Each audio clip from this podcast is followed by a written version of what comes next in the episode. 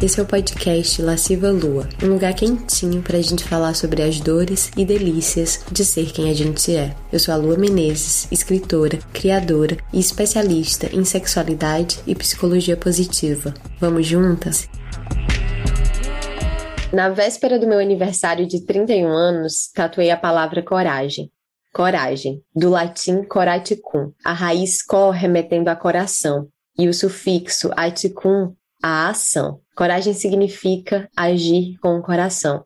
E cada vez mais eu sei que viver demanda coragem. Afinal, a vida é um risco. Coragem para amar, coragem para trabalhar, coragem para ser, coragem para gozar. Tudo é um risco. E eu estou disposta a me arriscar.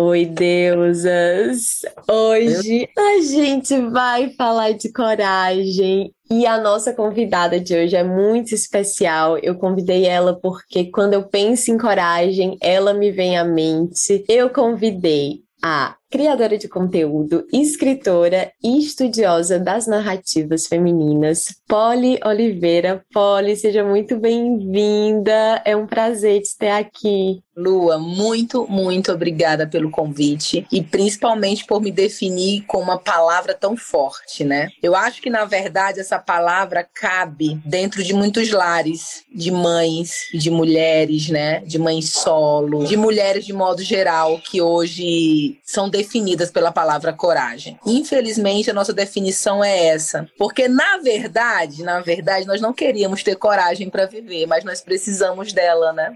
Muito Obrigada, eu amei, amei a introdução. Ai, e olha, acho que você também já começou trazendo um ponto muito forte, que é você queria não ter coragem, mas a coragem é necessária. Então, conta um pouquinho sobre isso, Polly. Para quem não te conhece, eu já te acompanho no Instagram, então eu já te ouvi falando da sua história muitas vezes e é uma história de muitas dores e muitas superações. Você pode, quer falar um pouquinho sobre isso? Hoje eu tenho muita coragem para falar de tudo que eu passei, né? De tudo que hoje eu passo, que veio por fruto de muita coragem. Eu acho que esse episódio não poderia me definir tão bem, porque de fato, quando a gente fala que uma mulher precisa de coragem, se a gente for a raiz mesmo de todas essas questões, né? É surreal que a gente precise ser corajosa para viver, especialmente no Brasil que é o quinto país que mais mata mulheres, especialmente dentro da política atual. Eu poderia dar aqui vários exemplos, né, de que nós precisamos nos revestir de coragem para sobreviver mesmo. Eu fui mãe solo por muito tempo, né, então eu sobrevivi a um relacionamento abusivo. Eu vim, nasci de um berço de uma família muito pobre. Então eu sou uma mulher hoje nordestina, né, eu sou uma mulher nordestina, negra de pele clara, mas também sofri algumas coisas atribuídas à questão da minha região, dos meus traços, do meu corpo. E eu precisei me emergir dentro de tudo isso. Eu precisei realmente de muita coragem para chegar onde eu cheguei, porque as portas não se abrem para mulheres como eu. A gente tem que dar com os pés na porta e botar ela embaixo mesmo. E isso requer muita coragem, né? E isso requer uma força que eu não gostaria de ter tirado de dentro de mim. Infelizmente, como eu, tem muitas mulheres por aí que precisam derrubar portas abaixo para serem ouvidas, para terem dignidade, para serem levadas a sério, para serem respeitadas. E é triste ainda que a gente ainda esteja em 2022 lutando para não ter coragem de viver. Nossa, que forte, Polly. Enquanto você falava, me veio uma coisa que sempre me vem também quando eu penso em coragem, que é às vezes a gente acha que coragem é não ter medo. E para mim é justamente o oposto. Só há coragem onde há medo. Porque senão, se você, por exemplo, não tem medo de tirar sangue, você ir tirar sangue não é um ato de coragem. Mas se você tem e você vai, poxa, foi um pequeno ato de coragem, mas foi. Então, nessa sua trajetória, qual foi também o papel, o lugar do medo? Você teve medo? Muito medo. Eu acho que você falou é perfeito. Se há coragem, há medo. Tem uma frase que eu não gosto muito, que é assim: se tiver com medo, vai com medo mesmo. Eu não gosto muito dessa frase. Umas coisas a respeito dela, apesar de que muitas vezes eu fui com medo. Olha só como eu sou muito contraditória, né? Eu sou a própria contradição.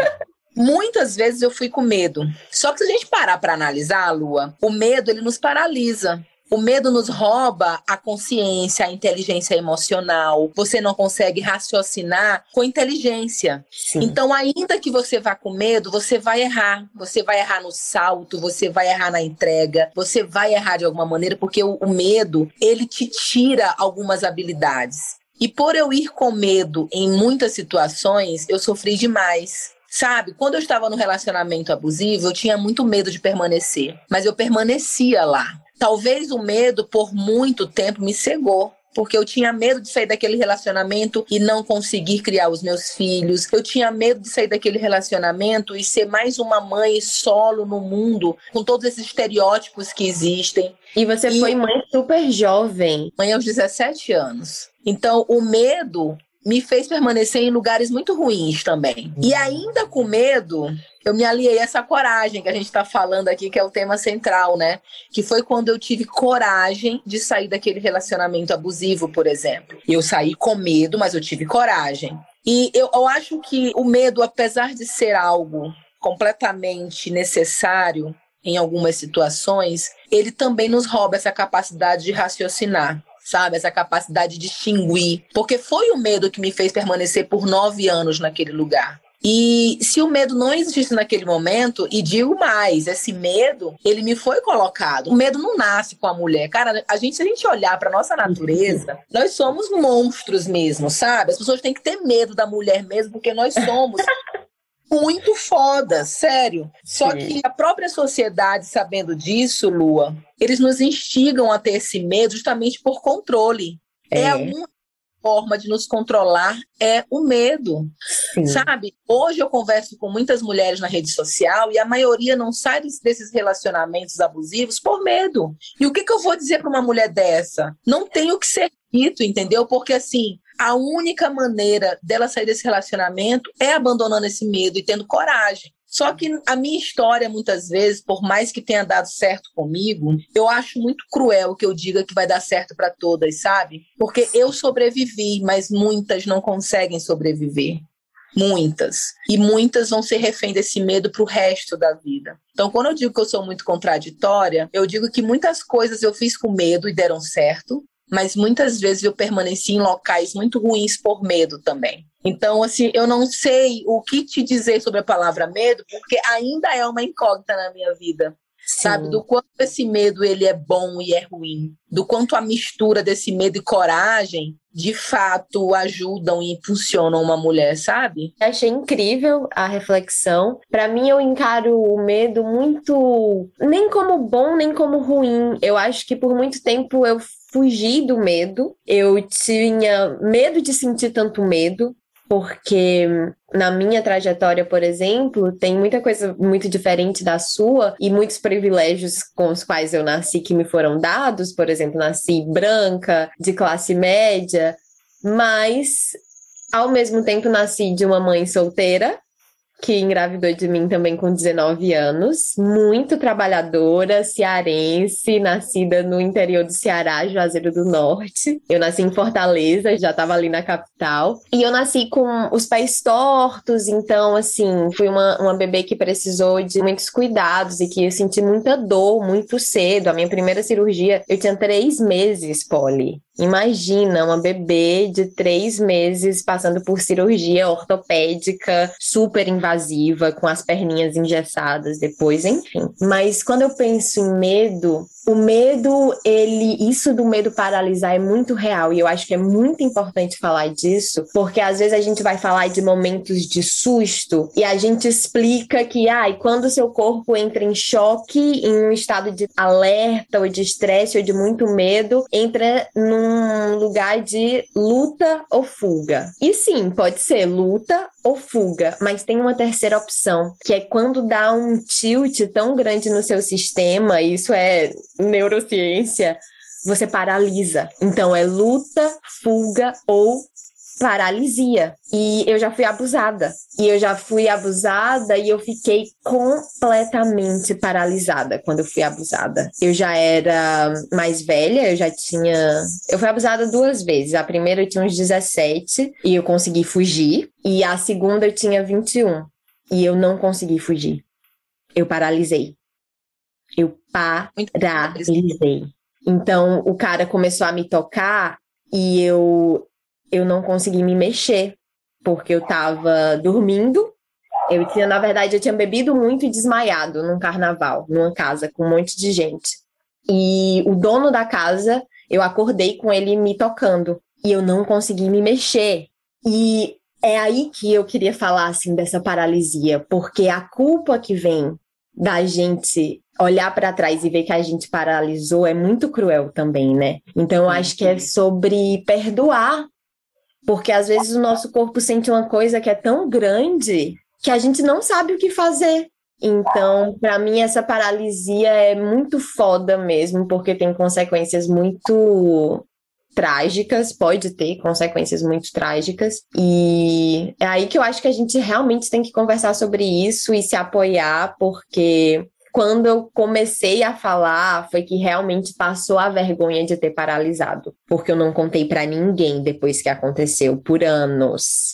Mesmo tendo certeza que, por exemplo, os meus amigos que estavam na casa, eu não tinha dúvida que eles acreditariam em mim, que eles me defenderiam. Eu acho que, sabe, assim, os amigos homem até querer bater no cara que me abusou. Mas eu não tive coragem de falar. Não naquele momento. E eu só vim falar anos depois. E você falou de uma coisa muito importante, que é essa questão de, do auto-perdão, né? É uma coisa que eu já falei muito na minha rede social. Durante algum tempo da minha vida, eu buscava perdoar o meu agressor. Porque era isso que eu escutava: libera perdão, que isso vai passar, libera perdão. E assim, beleza, em algum momento, né, eu achando que aquilo era a solução daquelas feridas cicatrizarem, eu falava, tá, eu vou perdoar ele. Mas não cicatrizava não mudava, nada acontecia, absolutamente nada, porque os gatilhos, eles são acionados diariamente. Principalmente nós que trabalhamos com a internet e escutamos histórias diariamente de mulheres, são gatilhos que são acionados todos os dias. Todos os dias as minhas feridas abriam e sangravam. Eu falei, gente, tem alguma coisa de errado, porque assim eu já liberei perdão para o desgraçado. Por que, que essa dor não para? Aí um dia eu falei assim, cara, eu tenho que me perdoar. Porque eu ainda me pegava achando que no dia que eu levei o primeiro soco, a culpa era minha. Eu me pegava achando que os nove anos que eu fiquei lá, eu fiquei porque eu quis, que eu tinha uma opção de escolher e sair de lá, sabe? Então eu comecei a, a perceber que eu mais me culpava do que sentia dores. Aquelas dores, na verdade, eram justamente porque eu me culpava demais. Eu me culpava de ter meus filhos olhando essa violência acontecer. Eu me culpava das porradas que eu tinha levado. Eu me culpava porque eu tinha parado meus estudos para continuar naquele relacionamento. Eu me culpava por muitas situações. Eu me culpava quando eu via ele feliz no outro relacionamento e achava que, na verdade, quem fazia mal para ele era eu. No dia que eu me perdoei, Lua, no dia que eu disse assim, opa, tem alguma coisa de errado. E isso é com terapia, isso é com autoconhecimento. Ninguém consegue se sarar sozinha. E do dia para a noite, né? Então, quando eu falei assim, opa, eu acho que o perdão tá indo pro lugar errado. Eu não preciso perdoar esse cara. Eu tenho que me perdoar. Sim. Tudo mudou, sabe? Absurdamente tudo mudou. Há algum tempo atrás, há seis anos atrás, por exemplo, eu jamais falaria com você sobre tudo que eu passei sem engasgar e começar a chorar copiosamente. Porque, assim, eu tô falando com você e os flashes de memórias vêm aparecendo, né? Das cenas de agressão e tudo mais. Só em imaginar essas situações, eu começava a chorar, eu entrava em transe e chorava. Eu não assistia programas onde aparecia uma mulher que tinha sido morta, uma mulher que tinha sido... Eu não assistia. Eu não queria saber de nada que parecesse com o que eu tinha passado. Hoje eu consigo falar sobre isso, hoje eu consigo entender o que eu passei, hoje eu consigo entender que a culpa não foi minha e conseguir principalmente me perdoar e entender que eu paralisei por nove anos. Aquilo não era culpa minha sabe? Não tinha discernimento e de fato eu não tinha escolhas, sabe? Não foi me dado opções, olha, não foi me dado isso. Eu não tinha como sair daquele relacionamento durante esses nove anos. E é incrível como o auto perdão ele tem um poder de cura extraordinário gigantesco. Eu concordo e eu concordo demais porque para mim foi muito importante. Eu também não consigo perdoar os caras que me abusaram, tipo, não, quero que se fodam, sabe? Assim, não, não tô nessa evolução espiritual. Quero que eles paguem pelo que eles fizeram. Mas para mim foi muito importante perdoar tanto a mim e a vida. Eu senti que eu precisei perdoar a vida por isso ter me acontecido, sabe? Assim, para eu continuar amando a vida, para eu continuar tendo coragem de viver. E isso que você falou sobre discernimento e escolha, o quanto é cruel alguns discursos que a gente vê na internet e você é uma mulher que aponta muito a incoerência desses discursos e essa é uma das razões pelas quais eu te admiro e eu acho que você é muito corajosa de dar a sua cara e falar, que é quando a gente vê esses discursinhos de, ai, mas quem quer é só sair, tá num relacionamento abusivo, sai, tá sem trabalho, vende o celular. Caralho! Mas se a pessoa não tem para onde ir, como é que ela vai sair de casa se o celular é a única coisa que ela tem para procurar emprego, para, sabe, conversar para sei lá o quê, por que, ela vai vender esse celular? É muita crueldade, né, nesses discursos de basta querer. É muito. E é, e é também quando a gente ouve esse discurso de pessoas que já passaram por situações semelhantes, né? Porque assim, se eu esqueço da onde eu vim, se em algum momento, Lua, eu me perder pelo meu trajeto e esquecer de tudo que eu passei, esquecer as dores que eu senti, esquecer o relacionamento. Antes eu falava assim, Senhor, meu Deus, eu quero esquecer. Eu queria acordar e não lembrar de absolutamente nada. Hoje é o contrário. Eu não quero me esquecer de nenhum tapa. Eu não quero me esquecer de nenhum dia que eu não consegui comer. Eu não quero me esquecer disso. Porque me esquecer disso é exatamente ouvir mulheres que estão passando por isso e não validar as dores dela quando eu já estive nesse lugar, entende? Então, quando eu vejo alguém cheio de privilégios hoje, conquistado com o fruto do seu trabalho, do seu esforço, não sei, invalidando dores que muitas vezes essas pessoas sentiram, isso para mim é ainda muito mais cruel do que ver uma mulher cheia de privilégio desde o berço falar do que não sabe. Porque é o que a gente vê muito, entende? Tem muita mulher falando que não sabe porque nunca viveu essas coisas? Tem. Mas para mim é ainda muito mais cruel ver pessoas que já saíram daquele lugar, estão em um local de privilégio hoje e esqueceram de onde vieram. Nossa. E quando a gente fala sobre isso, sobre vende o celular, a gente está justamente dentro desse contexto de relacionamento abusivo, por exemplo, a gente está entregando essa mulher e tirando dela armas que hoje, no mundo atual, são essenciais. O celular hoje é uma arma que essa mulher pode usar para ligar para o 180, pedir socorro, ir atrás de trabalho. Então, não é uma ferramenta apenas de ir para a internet pedir ajuda. É uma ferramenta que dá para essa mulher voz e oportunidade dela, até se quiser e se tiver oportunidade, gravar alguma situação, né? A gente vê N, N coisas acontecendo na internet que hoje essa mulher só consegue provar e olhe lá, que às vezes está gravado, está filmado e ainda assim ela é questionada sobre tais situações. Mas as pessoas que são privilegiadas hoje, com ou sem um histórico de sofrimento, elas precisam começar, sabe? A internet está aí para isso. Você tem que começar a estudar mais causas sociais, histórias, né? A, a, nossa história de evolução, começar a se questionar por que, que as mulheres que mais passam fome e passam por necessidade são mulheres pretas e nordestinas. Por que, que a gente tem que começar a questionar isso? Por que, que as mães solos, né? A gente fala tanto sobre educação sexual. Por que, que a gente ainda se pega julgando uma mulher que ela tem cinco, seis filhos, mas não se preocupa com educação sexual, acha que isso não é relevante? Então, assim, são tantas coisas e eu, que sou uma mulher, hoje até teve uma caixinha de perguntas alguém me perguntou assim: Polly, você tem vontade de fazer uma faculdade? Até ano retrasado, eu tinha um desejo muito grande de ter uma formação acadêmica. Porque as pessoas, quando me vêm falar, Lua, elas pensam: você é formada em quê? Eu não sou formada em absolutamente nada, eu tenho meu ensino médio. E as pessoas elas queriam de alguma forma respaldar o meu conhecimento em cima de um, um, histórico acadêmico. E eu não tinha esse histórico acadêmico. E justamente por não ter esse histórico acadêmico, as portas se fechavam, porque as pessoas assim, não, como é que ela vai provar que ela está falando que ela é inteligente desse jeito, mas não estudou? Entende? A incoerência uhum. do negócio. É elitista.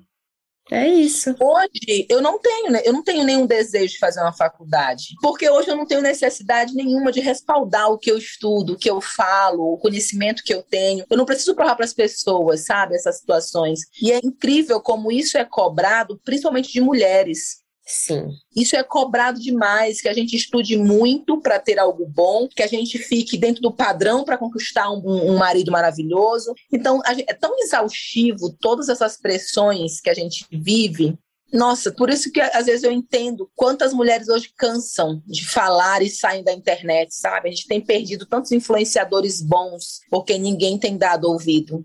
As pessoas não querem, as pessoas querem ouvir futilidade, querem ver vida perfeita, querem ver corpos esculturais, querem ver viagens para Maldivas, as pessoas não querem debater a situação social do nosso país, a situação que as mulheres vivem. As pessoas não querem falar sobre isso, porque é muito mais cômodo eu sentar aqui e pesquisar o preenchimento labial que a blogueira fez, a casa dos sonhos que a blogueira tem, enfim, são assuntos e pautas urgentes também. E eu diria que as que querem debater, as que querem ouvir, as que estão aí para conversar, porque eu acho que tanto eu quanto você a gente tem umas tem uma comunidade também que é muito bonita, né, que apoia é. muito.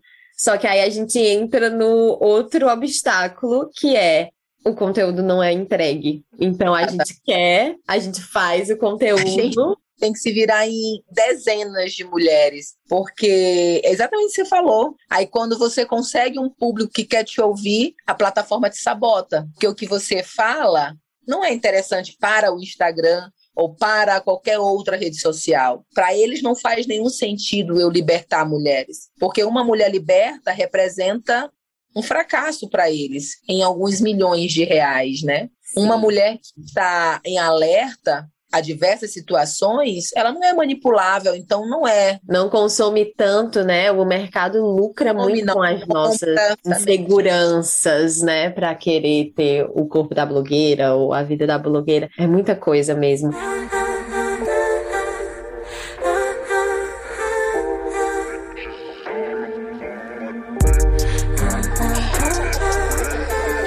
E Polly, o que você diria para uma mulher que está na busca da coragem? E a gente falou de coisas muito grandes aqui, né? De coisas pesadas, abuso, é, violência doméstica, mas às vezes a gente precisa de coragem também para coisas menores, mas muito importantes também. Sei lá, mudar de carreira ou mudar de relacionamento, qualquer coisa. O que, que você diria para essa mulher na busca da coragem? Eu diria para ela se escutar. Esses dias eu estava falando sobre intuição dentro da rede social. Algum tempo atrás, a minha intuição era tida como loucura, vozes da minha cabeça, coisas que a gente acaba se afastando por achar que de fato é loucura mesmo. E eu acho que nós mulheres, a gente todas nós mulheres nascemos com isso, com um poder de intuição muito grande, do sentir, sabe? Eu acredito que toda mulher tem isso. Toda mulher, de alguma maneira, vai perdendo isso com o passar do tempo, por N razões, por N motivos.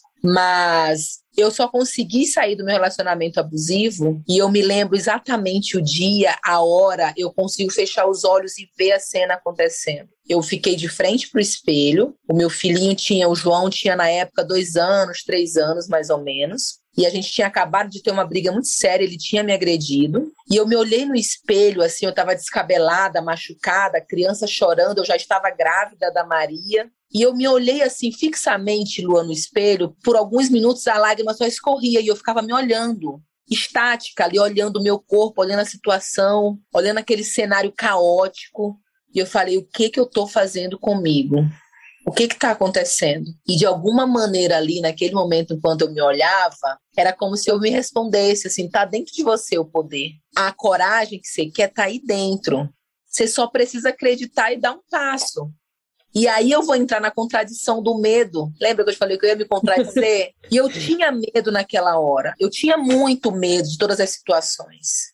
Mas eu fui sabe? Eu queria ter saído daquele relacionamento sem medo, sem todas essas agressões, sem todo esse histórico, mas não era possível, não foi possível. Então eu já tinha uma história, eu já tinha um cenário. O que, que eu ia fazer agora? Esperar a poeira baixar para mais uma vez eu perdoar, para mais uma vez eu achar que a culpa era minha. Então naquele dia eu me olhei no espelho e falei assim: chega, vai doer, eu vou sentir medo, mas Deus, chega, eu preciso acreditar que eu não preciso estar aqui neste lugar. E eu peguei o meu filho, peguei as coisinhas dele e saí assim, sem destino, sabe? Fui bater na casa da minha mãe, cheguei lá e pedi para ela abrir, falei assim: "Me deixa ficar aqui por um tempo até eu conseguir um trabalho".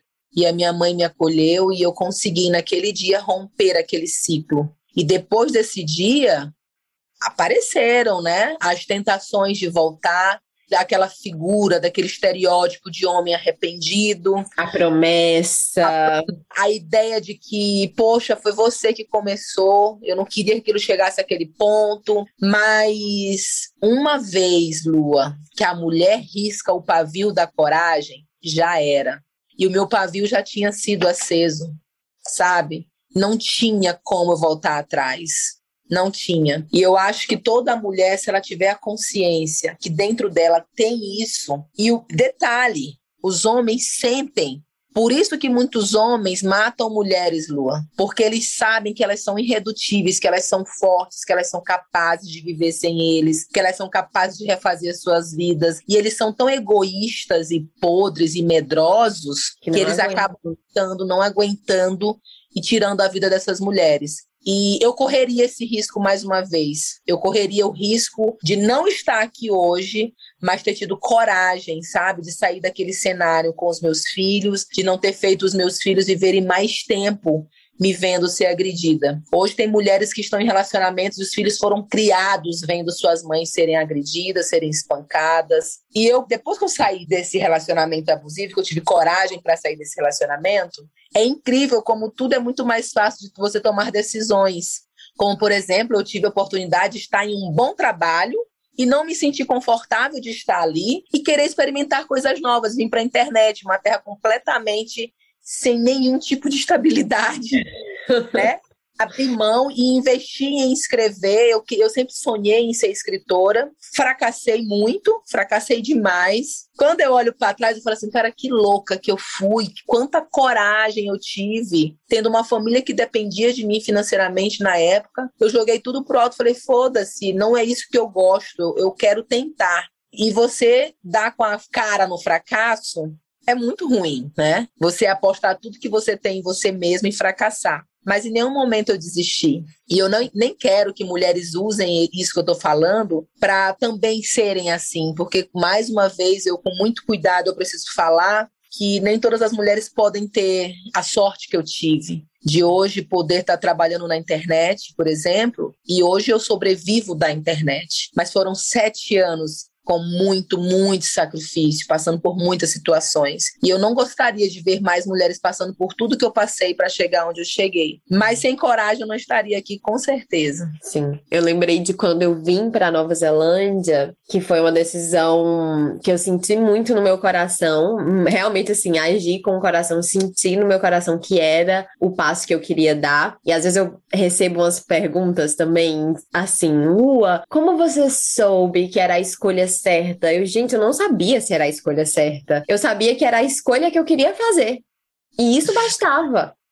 Pronto, era o que eu queria fazer. E aí eu vim pra cá e eu tava muito lisa. Eu também estava trabalhando em São Paulo, mas estava trabalhando e ganhando bem pela primeira vez na minha vida. Também estava assim me sentindo bem financeiramente, mas eu não tinha nenhuma reserva. E aí eu vim, peguei um dinheiro emprestado porque eu pensei assim, se der alguma merda muito grande, eu pelo menos tenho o dinheiro de comprar uma passagem de volta e ir correndo para casa da minha mãe e minha mãe me socorrer.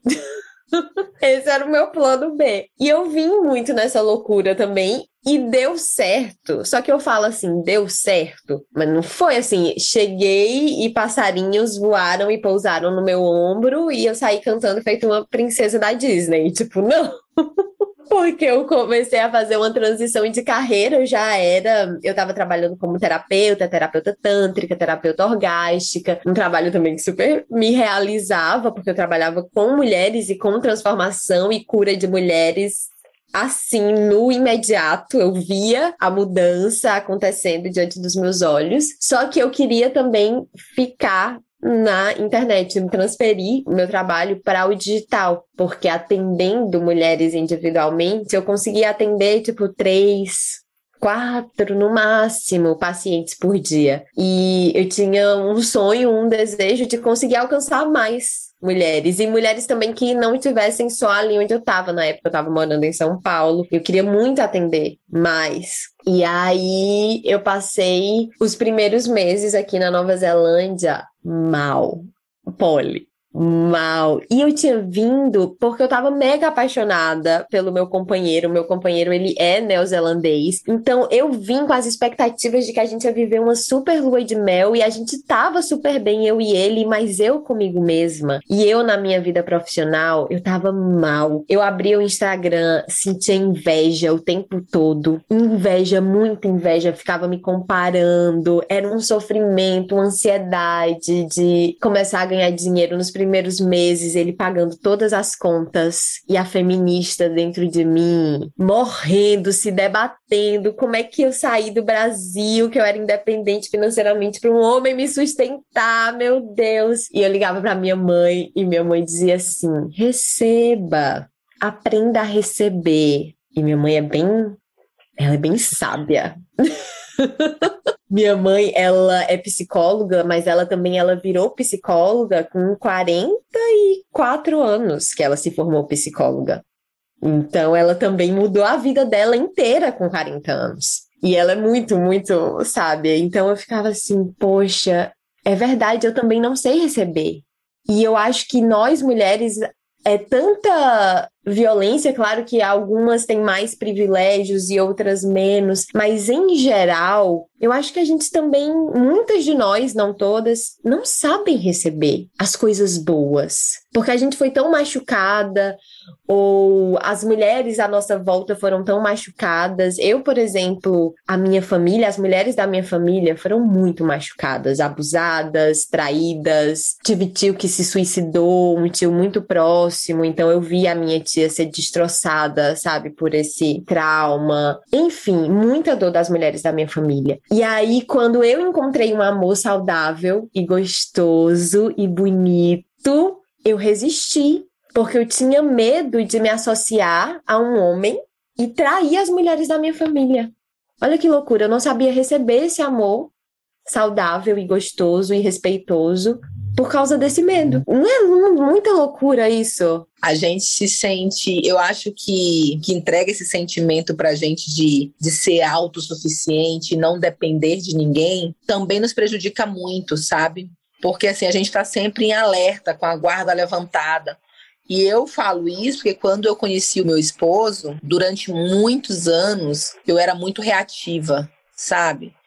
Muito reativa. E eu sempre tive um medo muito grande de não ser dependente financeira, de depender financeiramente de um homem e isso ser mais uma situação que futuramente pudesse me deixar presa naquele lugar. Porque hoje a dependência financeira é o que mais mantém mulheres em casamentos abusivos. Sim. Ela não vê perspectiva, ela fica imaginando que ela não vai ter como criar esses filhos, como sustentar a escola dessas crianças, como pagar um plano de saúde. Então ela se vê obrigada a estar ali. E muitas vão morrer naquele relacionamento porque não conseguem ser livres financeiramente. E durante muito tempo dentro do meu casamento, horas ele sustentou completamente a casa e eu estava afundada assim, imergida num buraco escuro e horas eu sustentei a casa e ele estava neste local. Então a gente viveu muitas vezes esses dois, essas duas situações, sabe? Uhum. Hoje, 90% da renda que sustenta a nossa casa é eu,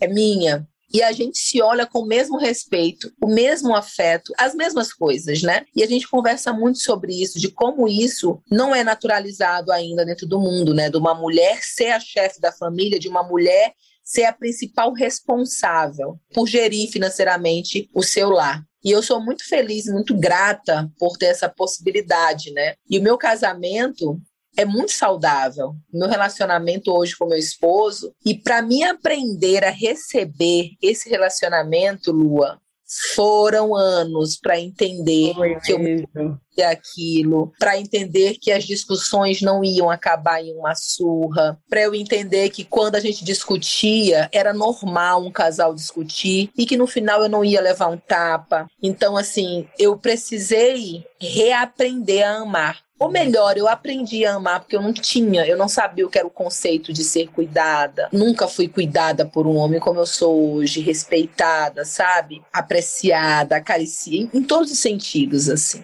Sim. E eu também me via muito nessa situação de estar tá sempre, cara, eu não posso depender dele, eu não posso receber nada dele, porque eu sempre estava com um pensamento no futuro. Se a gente terminar, Ele vai dizer que me sustentou. Se acontecer alguma coisa, eu vou sair dessa, dessa, desse relacionamento como uma mulher que usufruiu de tudo e não fez nada. Então, assim, nós realmente nós temos um histórico de ser reativas demais. E isso acaba nos afastando de receber coisas boas também, de receber coisas que são maravilhosas. Eu acho que são extremos, tudo é o equilíbrio. Quando você alcança a plenitude do equilíbrio, é maravilhoso.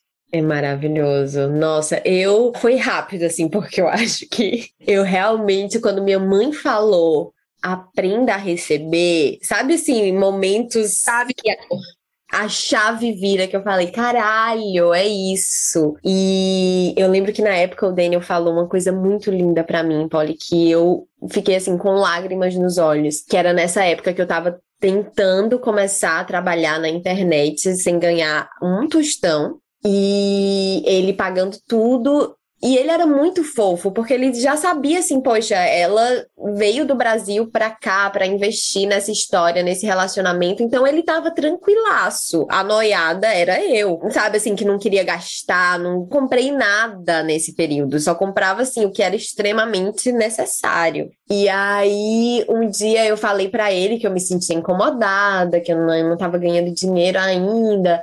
E ele virou assim para mim e fala: na época ele era piloto de avião. Ele perdeu o emprego depois por causa do Covid, que os, os voos pararam, não sei o quê, mas ele era piloto de avião. E ele falou assim para mim: Olha, eu sou piloto de avião, meu trabalho é levar as pessoas de um lugar para o outro. Eu fico muito feliz de poder sustentar a gente, sustentar a nossa casa, porque eu sei que o seu trabalho, ele toca a vida de pessoas. E se eu posso te dá uma estrutura para que você continue tocando a vida de pessoas, eu sinto que eu estou contribuindo de alguma maneira para isso que você faz. E isso me deixa feliz. E Polly, quando ele falou isso, eu fiquei, meu Deus, que coisa, porque eu nunca tinha parado para pensar que ele pudesse ficar feliz com aquela situação, sabe? Parte do, da tua história também, né? Às vezes a gente está passando por ciclos, né, por períodos, e se você tem um parceiro ali que entende isso, que reconhece a sua capacidade intelectual, a sua capacidade de sair daquele cenário para o outro, ele vai esperar o tempo que for necessário e vai investir o quanto preciso for. Sim. E isso é nobre demais, é lindo. Lindo. Coragem para amar, né? Se a gente está falando de coragem, eu acho que amar demanda é... muita coragem. Porque meu Deus, quando a gente ama, falando aqui dos medos de novo, é muito normal que medos venham, né? O medo de perder, aí vem os nossos traumas, as nossas inseguranças, medo de ser trocada, medo de ser rejeitada. Então, se colocar nesse lugar de vulnerabilidade, de amar alguém, se colocar nua diante de alguém, e nua, não tô falando só de corpo, mas de alma também. Isso é corajoso, e eu acho uma das coragens mais lindas do mundo. te conhecer do avesso. Eu acho que é uma das coragens mais lindas mesmo. Ai, meu Deus, meu Deus, que lindeza.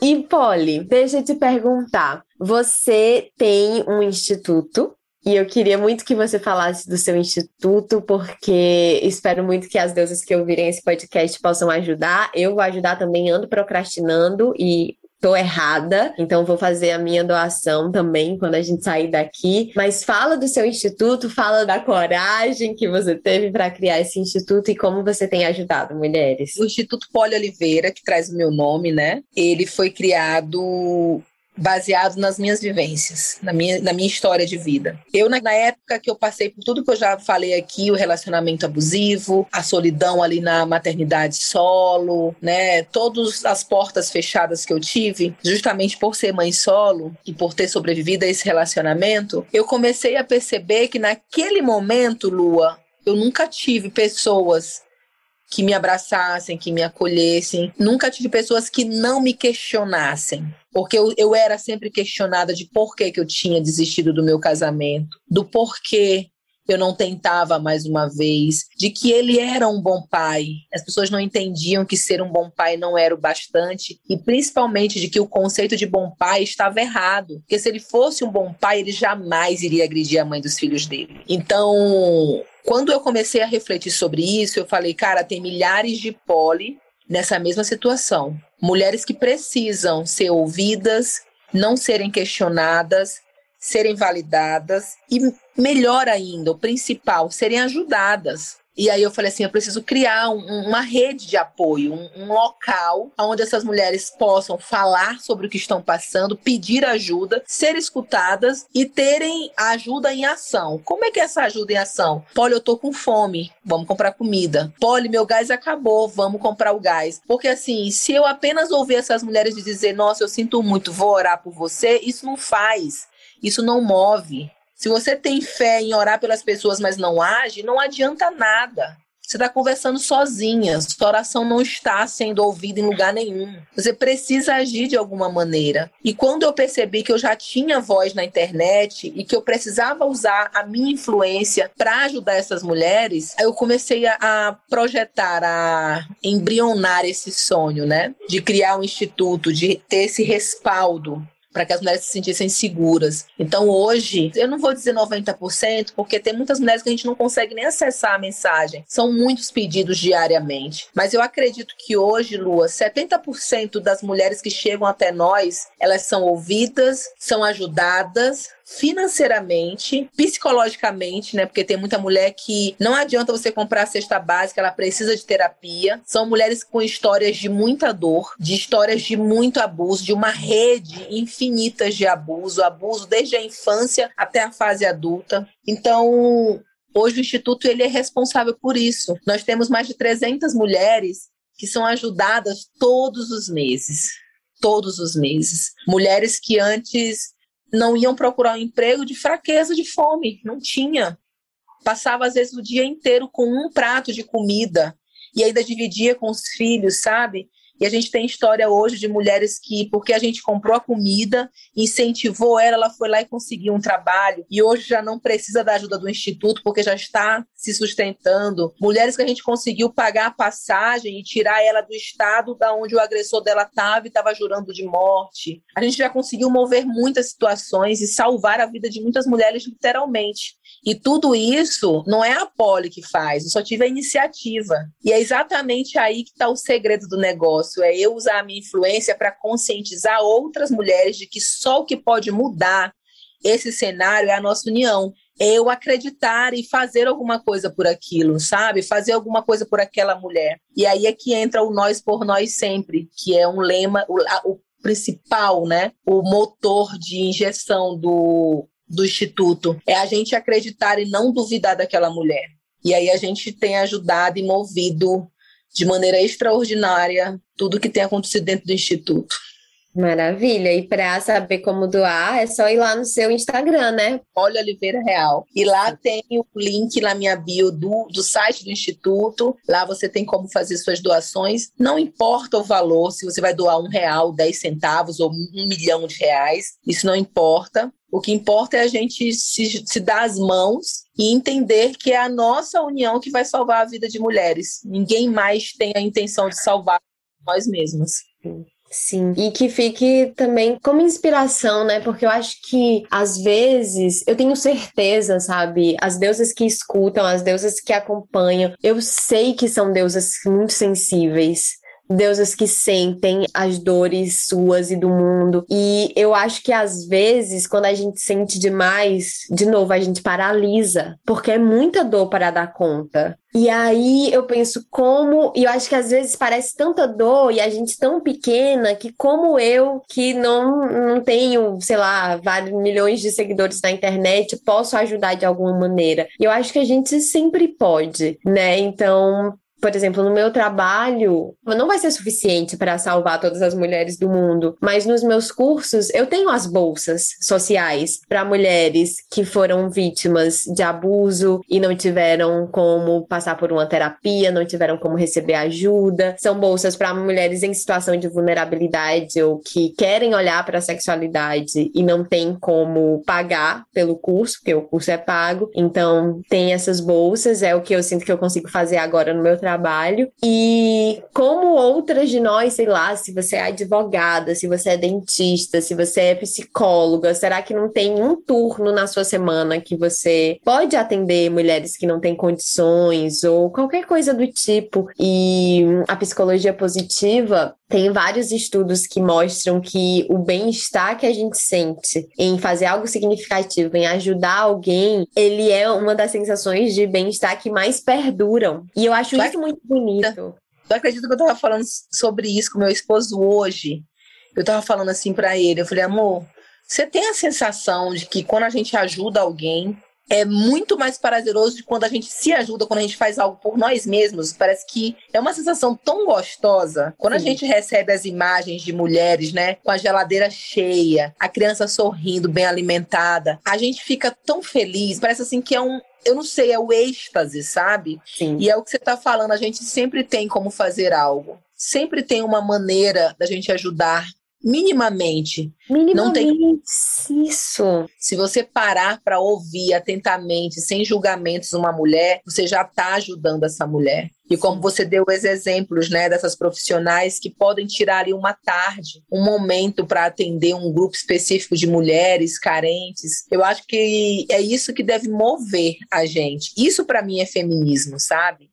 Isso, para mim, significa muito mais do que qualquer luta, qualquer causa. É a gente tirar todo o filtro de julgamento e só estender as mãos.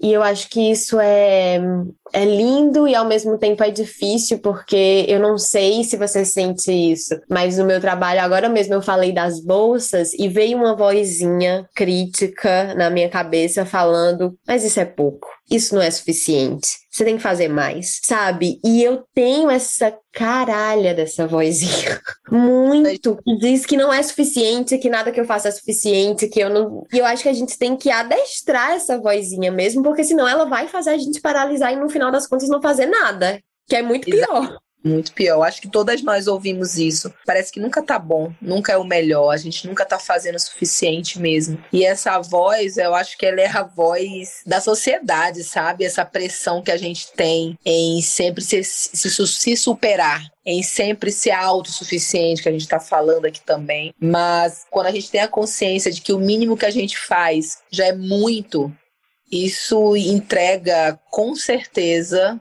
muito mais do que muita gente que tem muito e nada faz.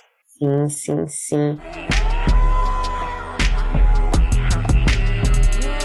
Ai, Polly, que lindeza essa conversa. Foi tão funda, assim, eu tô com o um coraçãozinho quente, sabe? Muito obrigada, Lua, pelo convite. Eu estou à sua disposição sempre que for pra gente bater esse papo, porque no fundo foi a gente conversou aqui, né? A gente e eu gosto de ser acolhida e de acolher também. Muito obrigada. Obrigada. E, Polly, no final, eu sempre pergunto se você tem alguma sugestão de série, de livro, alguma coisa que você leu ou assistiu que você queira indicar para as deusas.